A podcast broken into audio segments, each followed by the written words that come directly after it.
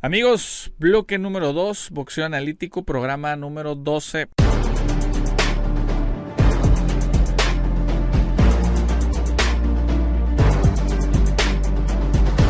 Aquí su amigo juez analista de boxeo Esteban Franco. Bueno, ¿qué es lo que pasa extra ring? Literal, literal. Eh, Oscar de la Hoya ofrece un millón de dólares al Pitbull Cruz para pelear contra Ryan García. Yo creo que ya estamos curados de espantos, ¿no? Ya, ya, ya de que Ryan, de que Ryan García, de que Oscar de la Hoya, porque ya le había hecho un ofrecimiento cuando peleó contra Yerbonta, así a los días también, le había hecho un ofrecimiento a Pitbull Cruz, pero ya después se desmintió un poco, donde salía de que no, no, no, no fue una propuesta formal, fue algo así más menos serio, para decirlo de alguna manera, menos serio. Sin embargo, eh, aparentemente eh, eh, ya es un interés legítimo, sigue todavía... Una vez que se acabó la pelea fue cuando Oscar de la Hoya lanzó el ofrecimiento por Twitter. Eso tiene que venir en un contrato escrito en papel, notariado, etcétera, para que sea una oferta legítima. Pero bueno, ¿ustedes qué opinan? ¿Realmente, ¿Realmente se va a dar o no se va a dar esta pelea? Para mí es muy difícil que se dé.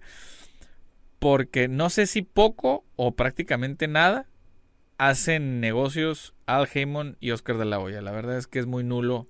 Eh, eh, que no tienen mucha ni muy buena relación. Entonces vamos a ver qué, que, nos depara antes de empezar a decir si quién gana, si esto y el otro. La verdad es de que no creo que esta pelea sea de pronto. Tiene mucho sentido. Eso no hay que quitarle mérito a ninguno de los dos peleadores. Creo que tiene mucho sentido y tiene ah, debería de hacerse esa pelea. Eh, sin embargo, es difícil. Sí, es difícil de hacer. Pero bueno, señores, continuamos. Y bueno, señores, eh, volvemos al tema de lo que es el bloque número 2, extra ring, literal extra ring, se andaba peleando David Benavides contra Germel Charlo. Ahí en la, en la función del, del, estadio de los Cowboys. Cuando estaba peleando el Pitbull Cruz contra Gamboa, literalmente en ringside se andaba peleando, se andaba agarrando golpes David Benavides con, con Charlo porque, bueno, lo que dice David Benavides es de que Charlo empezó a increpar al papá de David, que es José Benavides Sr., eh, con insultos, etcétera, y pues obviamente, como todo hijo, pues va a defender a su papá, ¿no? Pero pues también estos dos ya están bien calientitos desde hace mucho tiempo, ya se traen ganas, eh, sin embargo, son de categorías distintas. David Benavides, dos veces campeón en 168, y Charlo, campeón en 160 y ex campeón en 154. Entonces, quizás en algún futuro se vaya a dar, porque eventualmente Charlo va a subir al peso supermedio. El detalle también es de que David Benavides no sé cuánto tiempo le quede en 168. Hay que ver, hay que ver. Eh, muy mal por las dos partes, sobre todo por Charlo, por andar este, haciendo pleito, haciendo bronca en, en, en una pelea extra ring. No, no debería estar haciendo eso. Ojo, eso fue lo que dijo David Benavides. Ahora falta la parte de Charlo. Saber realmente qué fue lo que pasó. Siempre.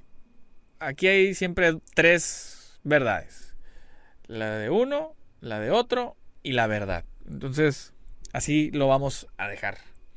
Pero bueno, señores, eh, continuamos. Y bueno, señores, imagínense tener prácticamente la pelea perfecta la final de un Grand Prix, pelea de campeonato y la pelea de un millón de dólares y que quede sin resultado, sin ganador.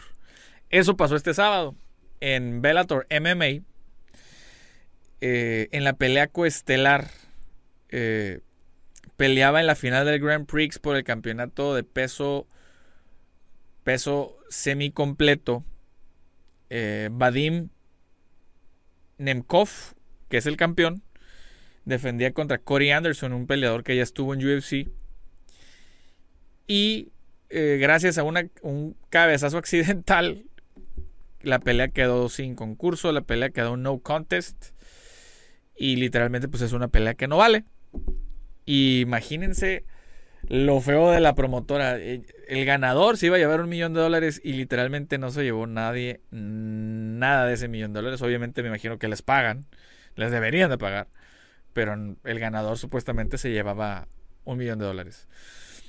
Entonces, ¿qué es el no contest? Cuando en este caso pasó un corte, ya que Corey Anderson estaba encima del campeón con codazos, con codazos, con codazos, y al momento de aventarle un codo, el campeón se hace para un lado y literalmente se va de cara y le pega frente con frente.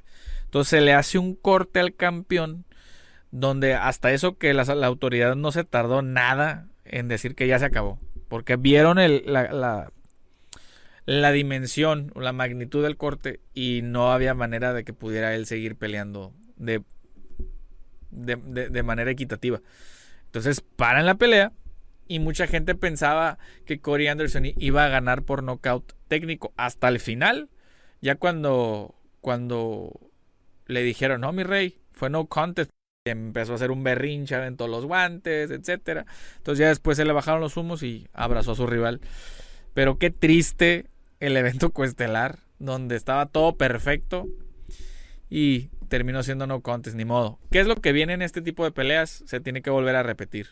Y más cuando es una pelea de campeonato, es una pelea con mucho dinero en juego, etcétera, pues es nada más volver a repetir, esperar a que, al que el campeón sane, porque todavía es el corte, esperar a que cierre, a que sane y de ahí empezar a entrenar. Entonces se va a llevar un tiempecito fuera. Vamos a ver qué le, qué le, qué le depara. Porque también la otra, bueno, ni mejor para qué me pongo a ser Franco Matchmaker aquí si la verdad es de que no. Debería de darse la repetición de esa pelea, la revancha, inmediata. Pero bueno, vámonos al evento estelar de esta noche. Continuamos. Y bueno, señores, se, supone que se llevó a cabo la revancha más esperada en la historia de Bellator MMA. Que era la pelea, o que fue la pelea de Patricio Pitbull contra AJ McKee, la revancha, la número 2 Acuérdense, para los que no sepan, AJ McKee le arrebató por, por knockout en su pelea pasada a Patricio Pitbull el campeonato de las 145 libras.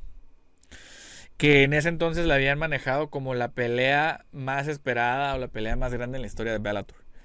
Y bueno, se hizo la revancha. La verdad, una pelea fea. Eh, una pelea medianamente buena. No te voy a decir que fue una pelea súper mala, ni que fue una pelea súper buena, pero fue una pelea eh, he visto mejores.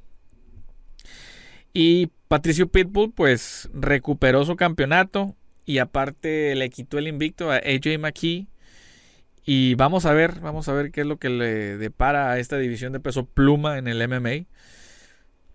Eh, yo me imagino que van a tener que hacer la tercera. Eh, no sé qué tan factible es hacerla ya.